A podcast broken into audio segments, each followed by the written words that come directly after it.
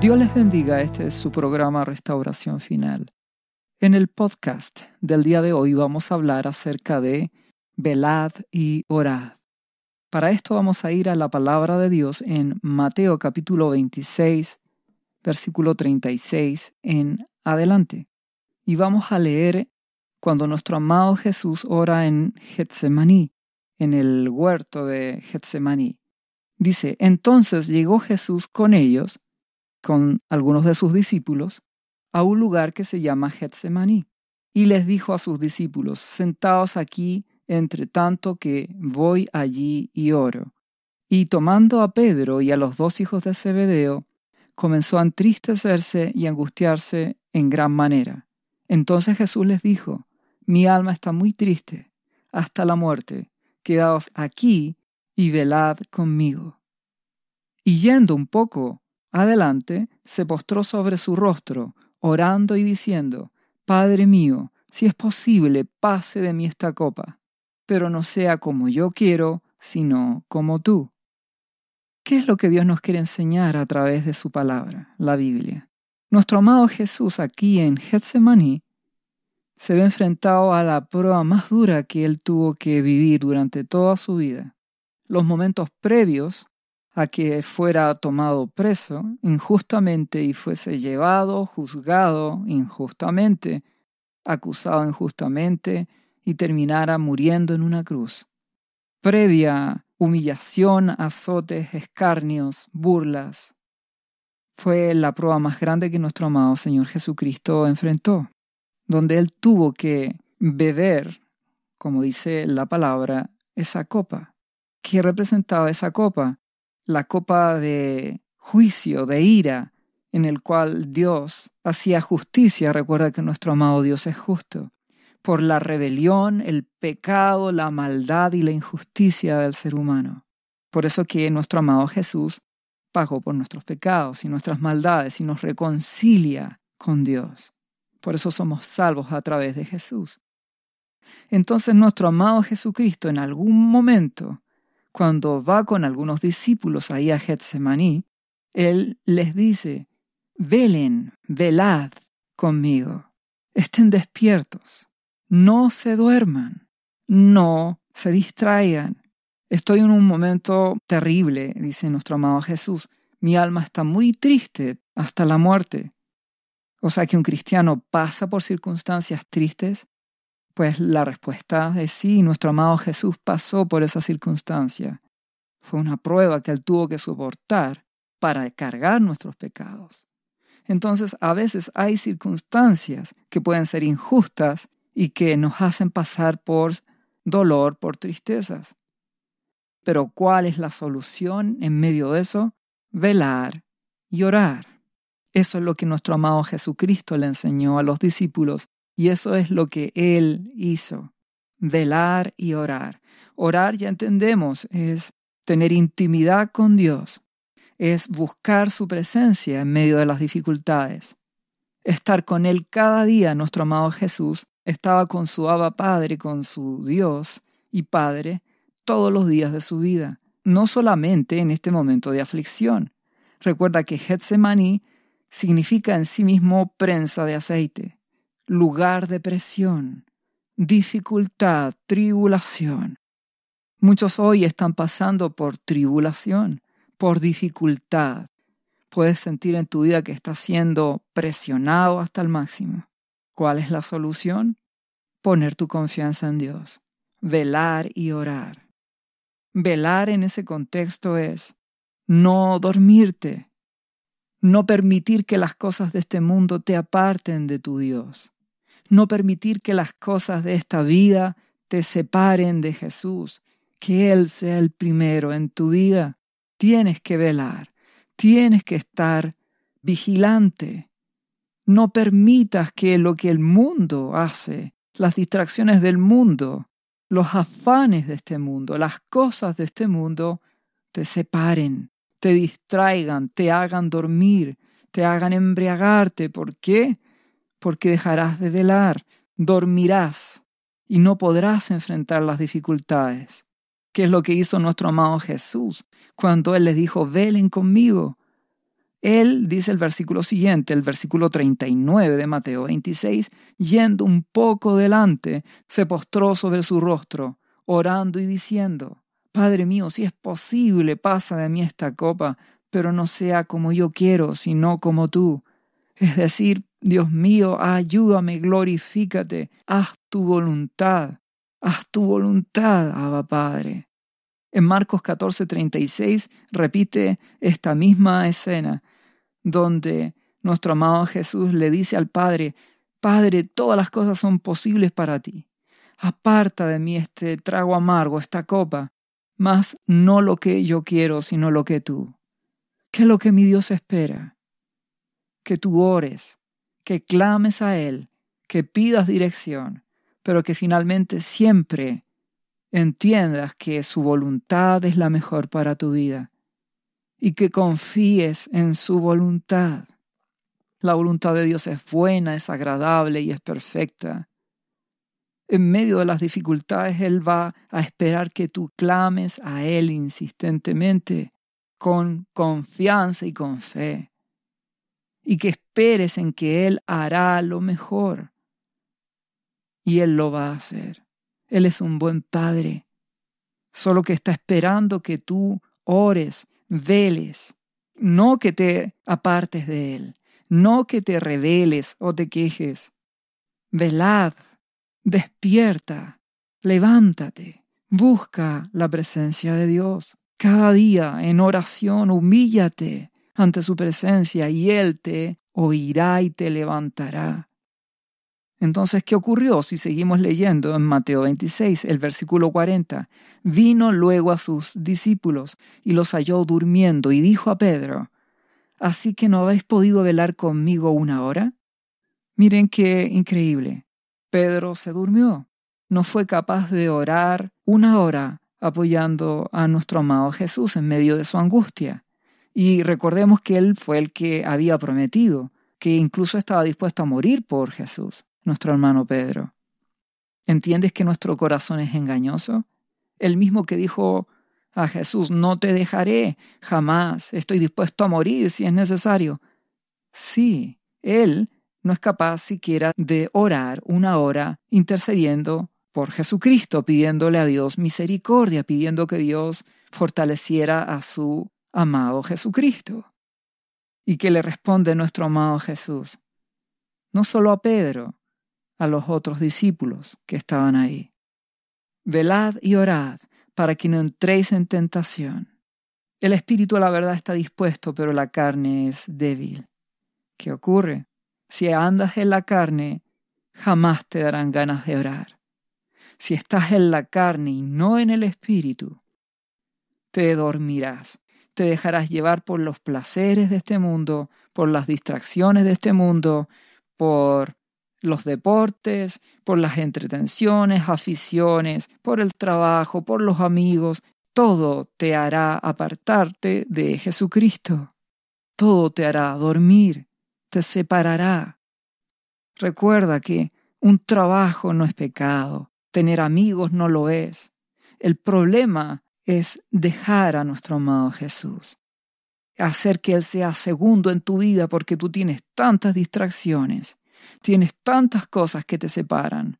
Tienes programas favoritos de televisión, deportes favoritos, distracciones favoritas y todo el afán y las cosas de este mundo te apartan.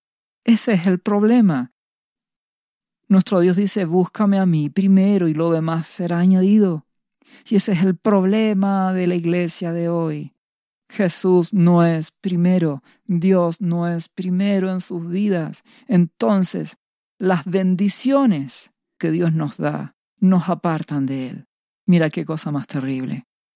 Dios nos bendice con un auto nuevo, un vehículo nuevo, y eso en vez de hacernos más fieles con Dios nos aparta de Él, porque ahora en tu corazón está tu auto y te preocupas y estás pendiente de su limpieza y estás pendiente y vives en torno ahora y te vuelves fanático a veces de esas cosas. Entonces mi Dios lo único que está esperando es que no te duermas. El mundo ama esas cosas. Hacer deporte no, no es pecado. El problema es que si eso reemplaza a tu relación con Jesucristo y te aparta, por supuesto que será terrible para tu vida.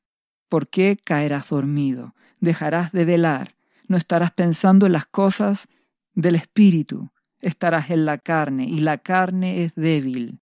Si confías en tu propia carne, caerás. Si no velas, te vas a dejar distraer, no estarás pendiente de que tu relación con tu Dios es primero. Velar es, ¿me conviene juntarme con esas personas? No, me conviene ver ese programa, debo discernir. Tengo la mente de Cristo, dice la palabra. ¿Y qué significa eso? Que el amado Espíritu Santo te enseña su palabra y tú entiendes, logras discernir mente de nuestro amado Jesús. Como decía Pablo, todo me es lícito, mas no todo me conviene, todo me es lícito, mas no me dejaré dominar de ninguna de estas cosas. Entonces, si yo velo, veré qué me conviene y qué no, qué me aparta. Me compraré un vehículo, pero estará pendiente de que no se transforme en un ídolo en mi mente. Puedo ver algo y discernir si me conviene o no, porque en mi corazón yo solo quiero que Jesucristo sea primero, que nuestro Dios, Abba Padre, sea primero y todo lo demás sea secundario. Si me mantengo así, no me embriagaré, no me dormiré. Y cuando vengan situaciones difíciles, estaré fortalecido en el poder de su Espíritu. Nuestro amado Jesús a pesar de la tremenda prueba que nadie ha pasado como Él. Esa prueba tan terrible de ir a la cruz y sufrir y cargar nuestros pecados y sufrir afrenta, dolor y humillación. No hay otra persona que haya pagado el precio que nuestro amado Jesús pagó. Y nunca lo habrá. No hay otro como Él. Y Él se mantuvo velando y orando y logró soportar las circunstancias y venció, ¿entiendes? Pero no así sus discípulos. ¿Por qué? Porque se durmieron. A pesar de las promesas del propio Pedro que estoy dispuesto a morir, ¿entiendes que era solo emoción? No, no estaba dispuesto a morir, no estaba dispuesto a nada. Se quedó dormido. Ni siquiera fue capaz de apoyar a su maestro y a su Señor. Nuestro amado Jesús veló y oró en toda su vida.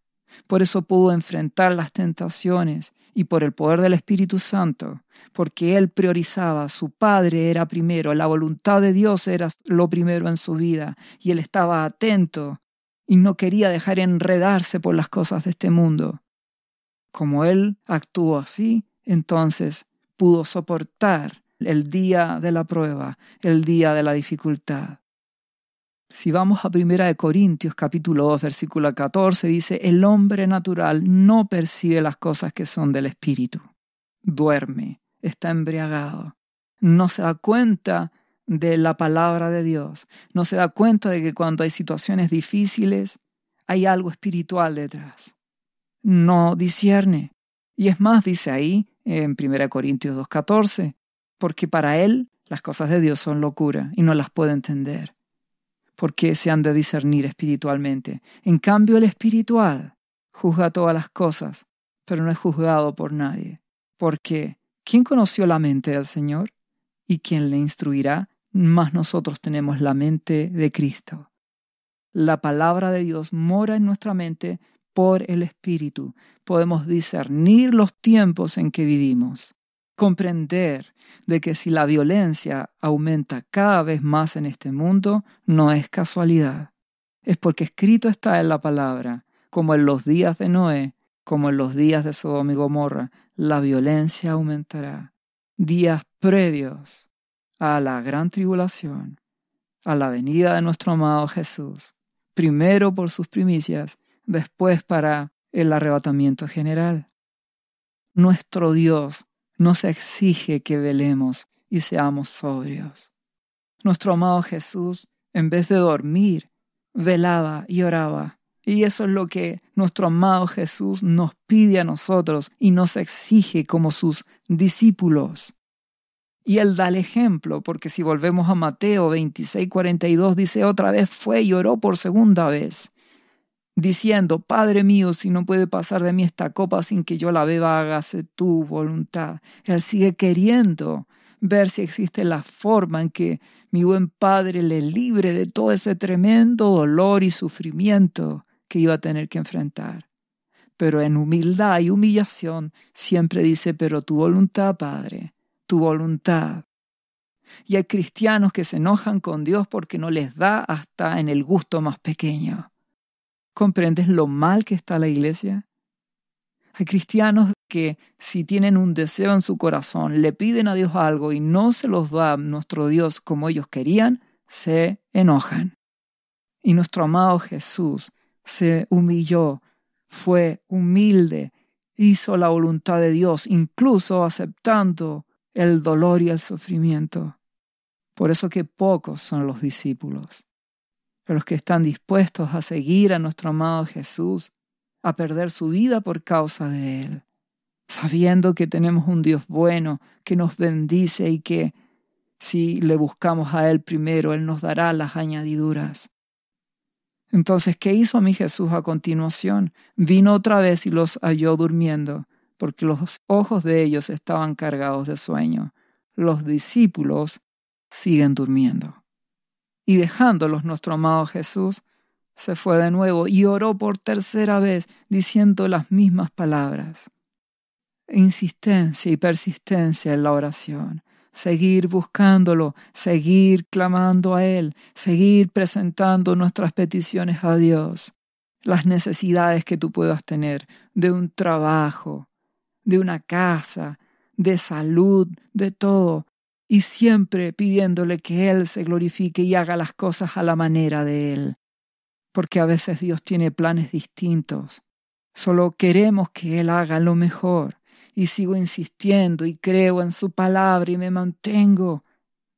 Y no renuncio, no me duermo, no abandono mi fe, no me dejo enfriar por las cosas de este mundo. Ten cuidado. Vela y no permitas que las luces de este mundo te encandilen. La gente corre y tras solamente sus sueños y vive tras sus sueños y solo quiere la autorrealización. Entonces, ¿cómo van a poder ser discípulos de nuestro amado Jesús? Si nuestro amado Dios nos pide que Él sea el primero, dame tu vida, déjame hacer mi voluntad, dice nuestro Dios, sobre tu vida. Iglesia, hay que despertar. Es tiempo de velar qué es lo que ocurre en medio de dificultades, en medio de pestes, en medio de pandemias. Muchos esperan de que esto pronto se solucione. Y si no es así, necesitas velar, necesitas estar en comunión con Dios. Él ha prometido guardar a los suyos, guardar a los que le aman, aquellos que se han consagrado a Él. Tú no sabes lo que va a pasar en un tiempo más. Confía solo en Dios. Pero esa confianza y esa fe tiene que ser con obras. Y esas obras de fe son sinónimo de entregar la vida a Jesucristo, buscarle, amarle, orar, velar, estar atento, hacer a Dios el dueño de tu vida, buscarlo en el Espíritu por su palabra. ¿Qué hizo finalmente nuestro amado Jesús? Fíjate, él era el que estaba sufriendo todo, pero él se mantuvo orando, mientras que sus discípulos durmieron. El versículo 45 dice, entonces vino a sus discípulos y les dijo, dormid ya y descansad. He aquí ha llegado la hora y el Hijo del Hombre es entregado en manos de pecadores. Si leemos otra versión, dice, todavía están durmiendo. No, no los invita a dormir. ¿Por qué? Ya vienen los malvados para apresarme a mí, dice otra versión. Esa es la versión más correcta porque a continuación dice, levantaos, vamos. Y ved se acerca el que me entrega. Ya llegaba el momento. Solo nuestro amado Jesús era el que estaba velando. Solo nuestro amado Jesús era el que estaba despierto. Sus discípulos no. Por lo tanto, ¿qué crees que iba a pasar con los discípulos? ¿Podían reaccionar bien frente a la dificultad y a la prueba que se iban a ver enfrentados? La respuesta es no. No van a reaccionar bien. porque no han velado, no oraron, no lucharon. Entonces no están en el Espíritu. Necesitas la gracia de Dios, recuérdalo. La gracia de Dios te puede sostener, no tus propias fuerzas. Por eso necesitas orar, estar en su presencia, leer su palabra y velar, estar despierto, tomar decisiones, dejar lo que no te conviene, apartarte de otras cosas, preferir lo que Dios quiere para tu vida, velar. Si vamos al versículo 47 de Mateo 26, habla ahora acerca del arresto de nuestro amado Jesús. Mientras todavía hablaba nuestro amado Jesús, vino Judas, uno de los dos, y con él mucha gente con espadas y palos de parte de los principales sacerdotes y de los ancianos del pueblo. Y el que le entregaba le había dado esta señal. Habla de Judas, diciendo, al que yo besare, ese es, prenderle. Y enseguida se acercó a Jesús y dijo, salve maestro, y le besó. Lo traicionó, le dio un beso mentiroso. ¿Entiendes que no debes creer a todas las expresiones de cariño o a todos los aparentemente saludos amorosos? Aquí era una traición detrás. Solo tienes que depositar tu confianza en Dios. El hombre puede fallar. Y que le respondió nuestro amado Jesús y dijo, Amigo, ¿a qué vienes? Entonces se acercaron y le echaron mano y le prendieron. Si vamos a Juan capítulo 18, versículo 3, este mismo relato lo expresa de esta forma. Judas pues tomando una compañía de soldados y alguaciles de los principales sacerdotes y de los fariseos fue allí con linternas y antorchas y con armas. Dice exactamente lo mismo. Recuerda que nuestro amado Jesús le había dicho a sus discípulos, se acercan. El Espíritu Santo ya se lo había revelado, vienen. Entonces, ¿qué dice el versículo 4 de Juan capítulo 18? Pero Jesús, sabiendo todas las cosas que le habían de sobrevenir, se adelantó y les dijo, ¿a quién buscáis? Nuestro amado Jesús fue a buscarlos porque estaba en el poder del Espíritu Santo, porque había sido fortalecido había orado y estaba velando, sabía quiénes venían, sabía lo que tenía que hacer. Entonces le respondieron a Jesús Nazareno y Jesús le dijo, yo soy. Y estaba también con ellos Judas, el que le entregaba. Y cuando él les dijo, yo soy, retrocedieron y cayeron en tierra. Estaba en el poder del Espíritu Santo. Nuestro amado Jesús no era víctima. Él se humilló hasta lo sumo. Él pagó el precio. ¿Y por qué resistió Getsemaní? y todo lo que vino después, porque él estaba en oración, intimidad con su Padre y estaba velando, despierto, atento, comprendía qué tenía que hacer, comprendía qué no debía hacer. No, no era el tiempo de arrancar de Getsemaní, era el tiempo de ir a enfrentar. Nuestro amado Jesús velaba. Por eso él salió adelante, airoso por sobre esta circunstancia. Entonces volvemos a Mateo 26, versículo 51. Pero uno de los que estaban con Jesús extendiendo la mano sacó su espada, ese era Pedro, e hiriendo a un siervo del sumo sacerdote le quitó la oreja. La carne, ¿entiendes? Pedro actuó no en el espíritu. ¿Por qué? Porque no estaba en oración, no estaba velando, no estaba despierto, entonces actuó sobre la base de sus propias fuerzas, su carne.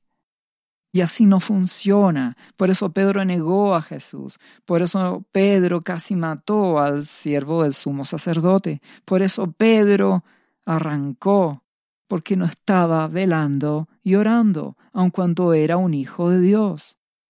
Te invito a que veles a que estés atento, a que priorices, a que elijas a Jesucristo, a que te apartes de aquellas cosas que no te convienen, a que elijas aquello que te conviene, las cosas de Dios. Vela, no te dejes embriagar, no duermas como el resto, no ames las cosas de este mundo, vela y ora, ten intimidad, humíllate ante Dios, clama para que su gracia y su poder estén sobre ti, para que cuando pasen dificultades, el Espíritu Santo sea el que te guíe.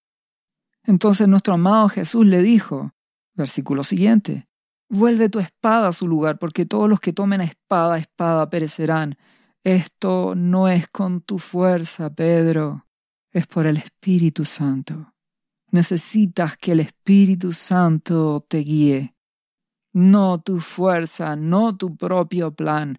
Y para que sea el Espíritu Santo el que te guíe, necesitas buscarle, humillarte, estar en su presencia, necesitas alimentarte de su palabra, necesitas velar y orar para que el Espíritu Santo te dirija y tú puedas oírle.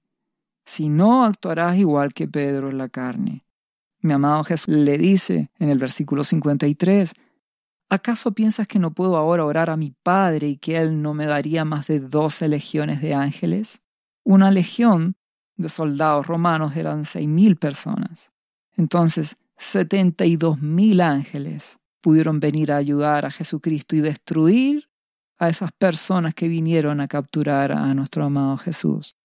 Entonces mi amado Jesús le quiere decir a Pedro, no tiene que ver con que puedo o no salir de esta situación, Pedro.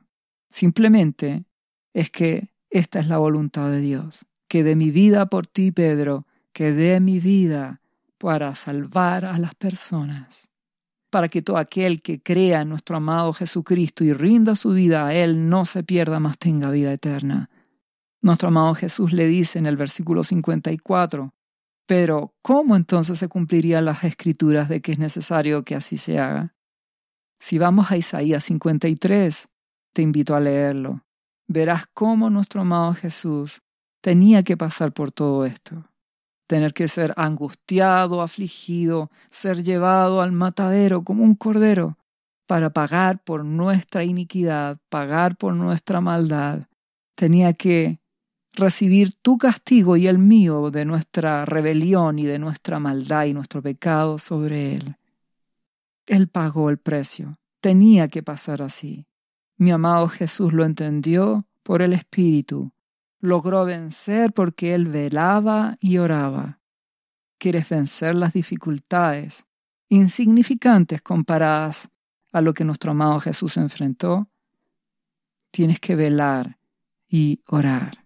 Si seguimos leyendo, Mateo 26, 55, en aquella hora dijo Jesús a la gente, ¿Como contra un ladrón habéis salido con espadas y con palos para prenderme?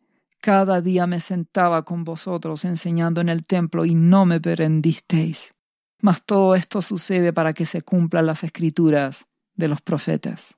Entonces todos los discípulos dejándole, huyeron. Fíjate, nuestro amado Jesucristo por cuanto velaba y oraba, estaba en comunión con Dios en el Espíritu, entiende todas las cosas. No está siendo sorprendido. ¿Y qué ocurrió? Los discípulos, dejándole, huyeron. Se cumple lo que nuestro amado Jesús había dicho también ahí en Mateo 26, pero en el versículo 31, varios versículos atrás, donde Él les dijo, todos vosotros os escandalizaréis me van a abandonar, van a huir, perderán su confianza en mí esta noche, porque escrito está, heriré al pastor y las ovejas del rebaño serán dispersadas. Si estás en el Espíritu, el amado Espíritu Santo te hará entender lo que pasa, te guiará, serás fortalecido como nuestro amado Jesús. Él pasó una prueba que nadie puede pasar, solo Él, dar su vida al rescate por todos nosotros y pagar en la cruz por nuestra redención, salvación, perdón, vida eterna y sanidad en Él. Por sus heridas fuimos nosotros curados. Que Él quiere que aprendamos en nuestras pequeñas dificultades, medianas o quizás grandes. La única forma de vencer, de no negar a Jesucristo, es velando y orando. Por eso nuestro amado Jesús también dice en Marcos capítulo 13, versículo 30 en adelante, acerca de la venida de Él, las señales de los últimos tiempos y todo lo que ha de ocurrir, Él dice, de cierto os digo que no pasará esta generación hasta que todo esto acontezca. El cielo y la tierra pasarán, pero mis palabras no pasarán. Pero de aquel día y hora nadie lo sabe, ni aun los ángeles que están en el cielo, ni el Hijo, sino el Padre. Así que mirad, velad y orad, porque no sabéis cuándo será el tiempo. Nuestro amado Jesús viene por su pueblo. Tengo la convicción de que esta es la última generación, de que todas las cosas malas que le han sobrevenido al mundo es comienzo de los tiempos finales, señales antes del fin. Es tiempo de despertar, para que así las cosas que suceden y que el mundo no entiende por qué suceden, tú las entenderás, sabrás qué hacer. El amado Espíritu Santo te guiará, por cuanto estás orando en intimidad, en comunión con Él, en santidad y velando, despierto. Te das cuenta y disiernes qué te conviene y qué no te conviene, con quién te juntas y con quién no, qué haces y qué no haces, qué te aparta de Jesús o qué te acerca a Jesús, qué debes ver y qué debes dejar de ver. Velar usar la palabra de Dios que Él por su Espíritu pone en ti la mente de Jesucristo para discernir y clamar a Dios en oración para tener la llenura de su Espíritu, humillarte para que la gracia de Él te sostenga. Esto no es por tu fuerza, no es tu espada, no es tu capacidad, es que el Espíritu Santo te ayudará. Y en esta generación cuando nuestro amado Jesús venga por los suyos, estarás despierto, no te sorprenderá. Entenderás por qué la violencia aumenta, comprenderás por qué la maldad aumenta. El Espíritu Santo te dirá qué hacer. Él te enseñará, te guiará y te limpiará. Él prepara a la novia de Jesucristo. Eso lo hace el amado Espíritu Santo. Lo necesitas, no es tu fuerza, es con su Espíritu y tus decisiones velar y orar. Mantente así y Dios te librará de la hora de la prueba que ha de venir sobre el mundo entero para probar a los moradores de la tierra. Estarás despierto y vencerás por el poder del Espíritu Santo de Dios. Dios te bendiga en el nombre de Jesús. ¿Sabía usted que Jesús le ama? y que murió en la cruz por sus pecados? Él ya pagó el precio por usted. Solo basta que usted lo reciba en su corazón y reconozca que Jesucristo es el Señor de su vida y su Salvador. Invítelo hoy a entrar en su corazón. Atrévase y siga ahora esta oración. Repita después de mí. Señor Jesús, yo confieso que soy un pecador y te invito a entrar en mi corazón. Perdona mis pecados. Yo me entrego a ti. Gracias por esta vida eterna que tú me estás dando en estos momentos. Yo te confieso ahora como mi Señor y mi Salvador. lea la Biblia y busque una iglesia cristiana para que le enseñen la palabra de Dios. Lea Juan capítulo 3 versículo 16. Visite cristo-viene.cl. ¿Sabías que Jesús te ama y quiere sanarte de toda enfermedad? La Biblia dice que Jesús llevó tus enfermedades y sufrió tus dolores para que tú ahora estés sano. Solo tienes que creer en Jesús y pedirle que entre a tu corazón y perdone tus pecados. Repite este versículo de la Biblia varias veces al día, cada día. Por las heridas de Jesús fuimos sanados y por esta promesa yo soy sano. Los azotes que sufrió en la cruz representan tu sanidad para este tiempo. Tienes que creerlo con todo tu corazón, porque Jesús te ama y quiere verte sano de cualquier enfermedad. No te rindas, insiste y créele a Jesús. Lee la Biblia y busca una iglesia cristiana. Lee Isaías capítulo 53, versículo 5 visite cristo-viene.cl. restauración final.